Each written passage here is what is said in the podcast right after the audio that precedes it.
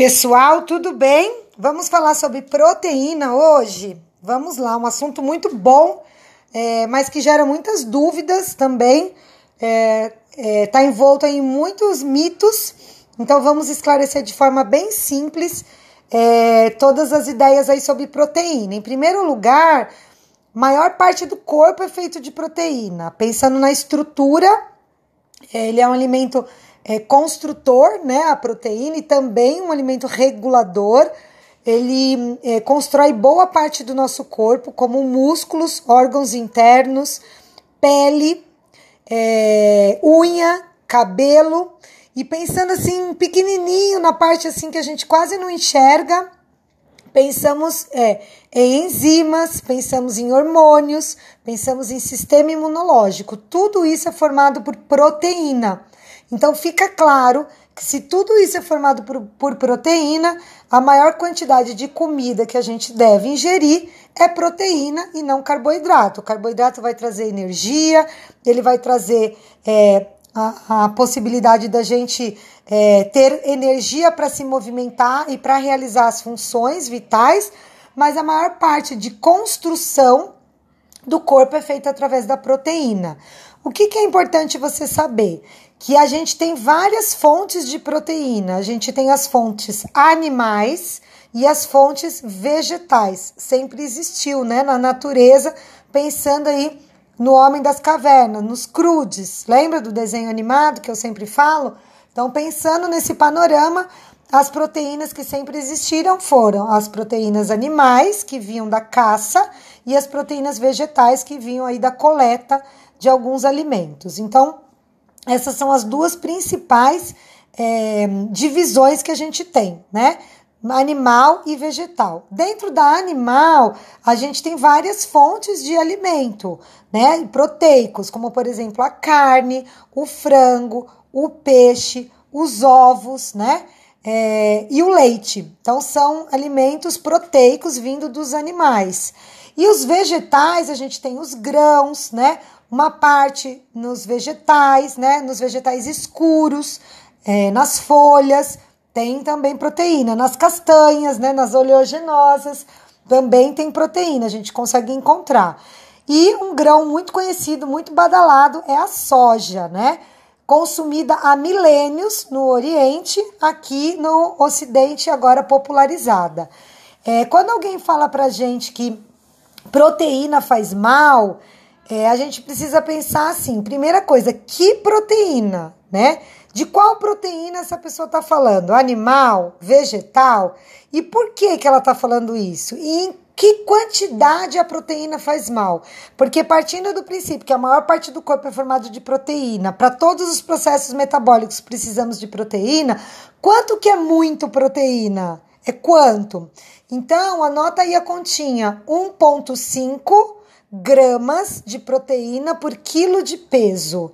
Então, se você pesa é, 50, 55, 70, 80, você vai fazer a conta. 80 quilos vezes 1,5 vai dar a quantidade em gramas de proteína que você tem que consumir. Se você faz atividade física, já passou dos 30 e quer melhorar um pouco a forma do corpo, você vai fazer 2 gramas de proteína por quilo de peso. E aí você vai somar e você vai juntar isso com uma tabela que eu vou passar para vocês, é uma tabela de alimentos e dos suplementos da Herbalife com a quantidade proteica.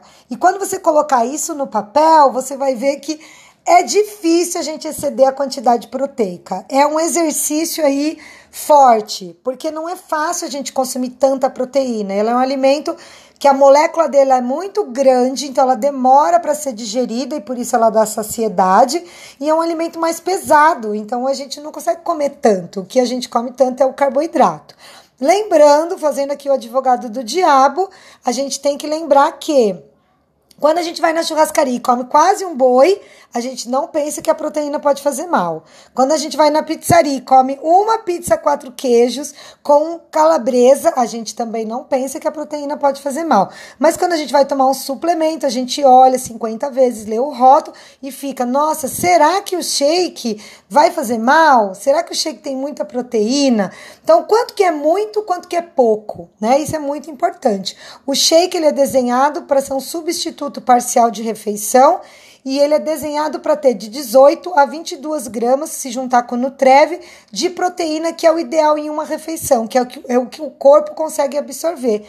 Então, tomar um shake em uma refeição não é muita proteína. Tomar um shake em cada refeição não é muita proteína. Claro que você vai usar de acordo com o seu objetivo, né? Substituindo, acrescentando de acordo com o que você quer de resultado, de controle de peso, de ganho de massa ou de manutenção de peso. Outra coisa muito importante você saber sobre proteína. A proteína, ela precisa ser consumida e a gente precisa beber água, mas a gente não precisa beber água porque come proteína. A gente precisa beber água sempre para que tudo aconteça de forma é, ideal no corpo. Todos os processos ah, precisam de água. Então não é porque você toma é, shake da Herbalife que você tem que beber água. Beber água é um hábito que você vai acrescentar porque você quer uma vida saudável. E aumentamos também a proteína. Eu queria fazer um parênteses aqui muito rápido sobre a questão dos, dos whey proteins que tem por aí. E isso vai ficar aí de bônus para vocês, tá? O que, que acontece com o whey protein? A gente tá muito na moda, né? Há 16 anos atrás, quando eu comecei a trabalhar com controle de peso, não se falava sobre isso. Porém, agora tá uma moda. A gente tem até no supermercado, né? Vários vários frasquinhos, né? Ou em forma de iogurte gelado, ou em forma de pozinho que a gente põe em água. O que que você precisa entender? Para uma proteína ter um efeito é, excelente no corpo, um alimento proteico, né? Esses, essas proteínas que a gente consome, ela precisa ter duas fontes: a fonte animal e a fonte vegetal. Por quê? Porque a fonte vegetal, ela tem um tipo de aminoácido, que é o tijolinho que compõe a proteína. E o tipo animal tem outro tipo de aminoácido, e só é completo se tiver os dois juntos. A maioria dos whey proteins que tem no mercado são derivados do leite, porque é a parte mais barata, é a forma mais barata de se comercializar o whey. Então aqueles em forma de iogurte, aqueles em forma de pozinho, que tem até uma vaquinha, e eu já comprei alguns para experimentar exatamente para falar para vocês se era bom ou não. A maioria deles, quase totalidade que eu experimentei, que eu olhei, que eu vi o rótulo, são todos é, a base de leite, derivados do leite. E o que, que acontece? Você, o leite, o whey protein, ele é uma proteína de rápida absorção muito diferente da soja. A soja é uma proteína também importante, com muitos aminoácidos importantes, só que ela é de lenta absorção. Quando você junta do, as duas proteínas do leite e da soja, você tem um alimento perfeito, um alimento que vai te dar saciedade e aí, por quê? Ele vai ter a soja. A soja é de uma absorção mais lenta, mais tempo para você digerir, mais tempo para você absorver, mais tempo para você sentir fome.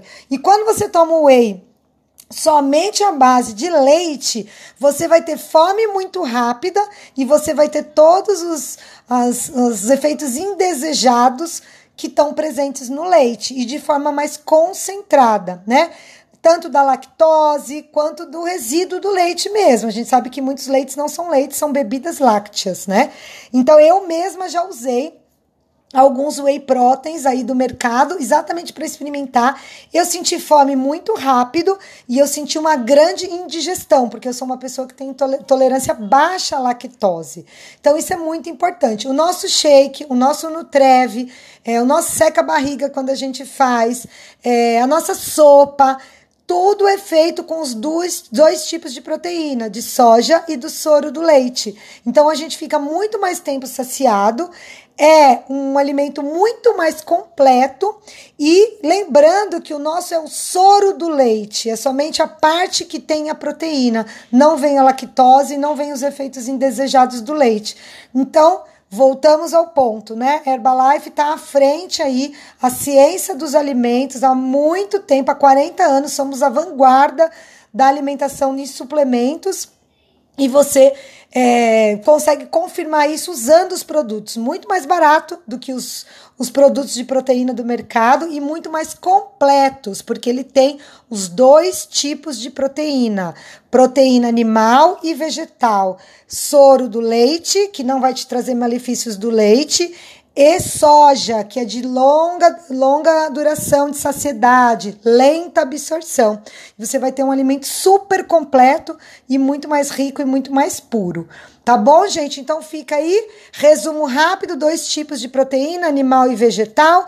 Dentro da animal a gente encontra as carnes, né? Em geral, ovos, leite, é, peixe, carne, né, frango, todos os derivados. Da parte de vegetal, a gente encontra dentro dos vegetais, das verduras escuras, das castanhas, dos grãos. E a rainha dos grãos é a soja, né? E eu vou colocar um material aqui é, ilustrativo também para vocês aprenderem e a gente é, absorver um pouquinho melhor essa informação. O áudio ficou longo, mas é informação para você guardar. Calcule a sua quantidade de ingestão proteica. Quando você perseguir essa marca proteica, você vai perder peso mais rápido. Um beijo grande e até a próxima. Tchau, tchau.